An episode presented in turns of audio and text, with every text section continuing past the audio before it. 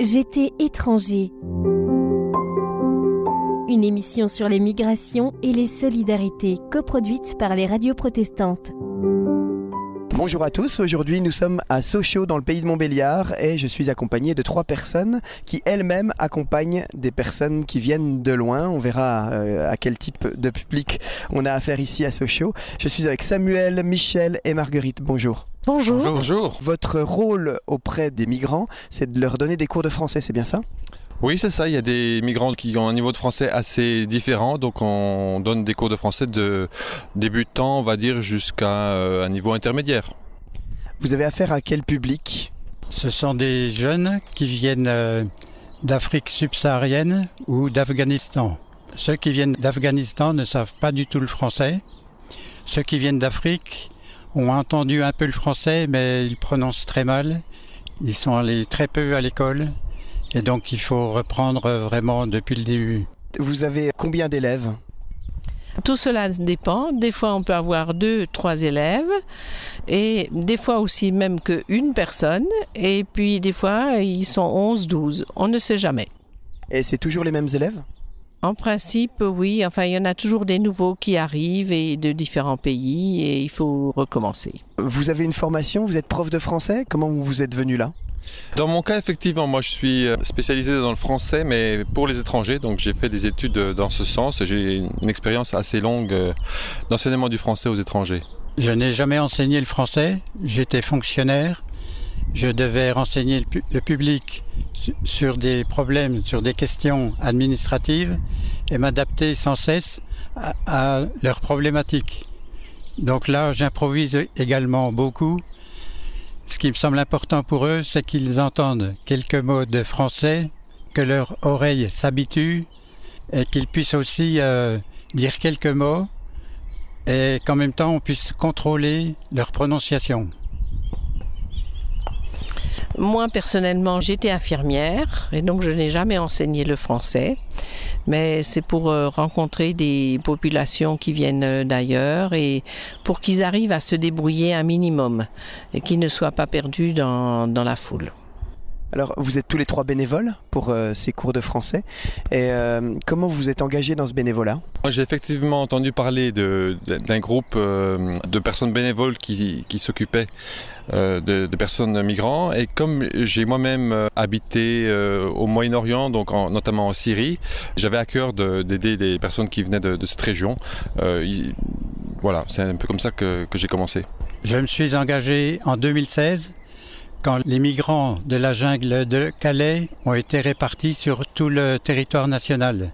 Je savais qu'un groupe devait arriver à Montbéliard et c'est à ce moment-là que j'ai commencé à me préparer et effectivement peu de temps après euh, une vingtaine euh, est arrivée ici à Montbéliard. Moi, c'est la même chose que Michel. euh, C'est que quand ce groupe est arrivé de Calais, et ça m'intéresse toujours de rencontrer des personnes nouvelles d'autres pays. Voilà. Alors, ça se fait dans le cadre d'une association. Vous avez quel soutien venant de cette association-là? L'association qui nous soutient, c'est la Maison d'accueil de la Prairie. C'est une association qui est connue du préfet du Doubs. C'est lui-même qui a demandé à ce qu'on soit euh, mis en, en contact directement quand les migrants de la jungle de Calais sont, arrivés. Le, préfet du Doubs comptait sur les associations du pays de Montbéliard et en particulier les protestants et donc la, maison d'accueil de la Prairie. On a été aussitôt contactés, on a dû euh, faire des plannings, on a fait des, des permanences pour euh, passer du temps avec ces jeunes migrants et on a suivi une formation de, pour apprendre euh, comment on doit apprendre le français aux étrangers. Et tout s'est monté en quelques semaines. Euh, La formation que vous avez suivie pour euh, savoir comment transmettre le français euh, aux migrants, qu'est-ce qu'elle vous a apporté? Eh bien, c'est un outil de travail qui nous a bien aidés parce que au début, on était vraiment novices. Et donc, euh, c'est un outil de travail par le jeu. Nous avons fait une formation euh, qui a été donnée par une linguiste et qui a tout fait par le, par le jeu, les images et, et c'était intéressant. Alors comment on fait pour apprendre le français à une personne qui ne... pour même communiquer pour, euh, avec une personne qui ne parle pas du tout le français? Comment vous procédez? Eh bien, il y a différentes façons de le faire. Euh, une, euh, la plus courante, c'est d'utiliser l'image, parce que l'image, euh, elle est compréhensible par tous. Après, il arrive qu'on utilise une langue qui est commune. Pour certains, c'est l'anglais. Pour d'autres, ça peut être l'allemand ou je ne sais pas quelle, autre langue. Donc, on arrive à se débrouiller aussi à travers des gestes, à travers des mimiques. Voilà, c'est les méthodes les plus fréquentes, on va dire. Alors sur la vingtaine de migrants que vous avez rencontrés pour la première fois en 2016, euh, combien sont encore là? Alors ceux qui restent, ce sont ceux qui ont trouvé du travail après avoir obtenu leur papier, leur autorisation de leur titre de séjour en France. Ils suivent encore des cours de français? Alors, ils n'ont plus de contact avec nous. Euh, je ne sais pas s'ils suivent encore des, cours de français. Ils sont complètement autonomes. Ils ont, euh, du fait qu'ils ont trouvé du, du, travail, ils ont leur logement. Ils ont trouvé leur logement et ils vivent euh, d'une manière complètement indépendante. Est-ce qu'il y a des éléments d'encouragement quand on s'engage comme ça? Vous vous donnez des cours deux fois par semaine.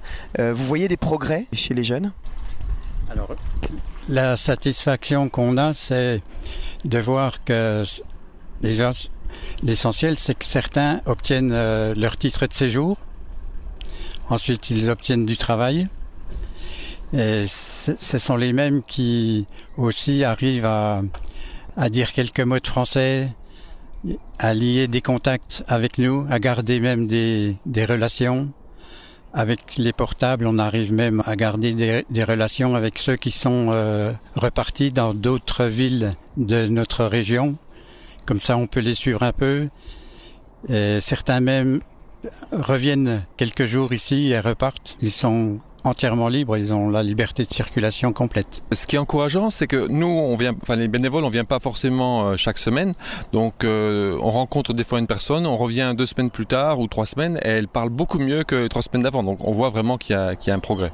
Comment ça se fait que les migrants restent pas ici à Montbéliard, que vous suivez pas les mêmes 20 migrants euh, de départ? Alors, il faut savoir que la ville de Montbéliard a été choisie dans la région Bourgogne-Franche-Comté pour traiter euh, les, les, migrants qui n'ont pas le droit de faire leur demande d'asile en France. Pour quelles raisons ils n'ont pas le droit de faire leur demande d'asile en France? Alors ils n'ont pas le droit parce qu'ils sont entrés en Europe, par exemple par l'Italie ou par la Grèce, et là ils ont euh, laissé leurs empreintes digitales, ils ont laissé leur identité. De ce moment-là, ils sont tenus de faire leur demande d'asile dans ces pays-là, soit l'Italie, soit la Grèce. Et c'est la police qui vient les chercher ici pour les reconduire à la frontière. Quand j'entends ça, je me dis, il doit y avoir des moments de déchirement quand euh, on suit quelqu'un depuis un certain temps, qu'on voit des progrès, puis que finalement ils sont séparés. Tout à fait, parce que euh, ils s'habituent à nous et nous on s'habitue à eux, et donc c'est des fois très difficile quand on apprend que ils sont partis, ou, et pour eux aussi c'est difficile euh, d'apprendre qu'ils doivent partir. Et souvent ils ne sont pas prévenus, ils sont, on les prend le matin de bonne heure à 7 heures du matin, on les prend et ils vont ailleurs. De quelle nature sont vos échanges? Est-ce que c'est euh, prof-élève Est-ce que c'est plus proche que ça? Comment c'est? Non, on essaye de, créer vraiment euh, une relation euh, d'égal à égal. On n'est on pas là pour leur montrer qu'on on est supérieur à eux d'une manière ou d'une autre. Au contraire, on essaye de leur montrer qu'ils sont très bien, enfin, ils devraient être très bien accueillis ici, qu'on est là pour pour les aider. Et on peut dire que au bout d'un certain temps, il y a vraiment une relation d'amitié qui se crée. Alors, euh, vous donnez des cours de français par le jeu. Est-ce qu'il y a d'autres choses que vous partagez avec eux? En été, on peut jouer à l'extérieur. Par exemple, euh, on passe du temps à jouer à la pétanque. Ça donne une, autre dimension à nos relations, parce que là, ça n'est que du jeu.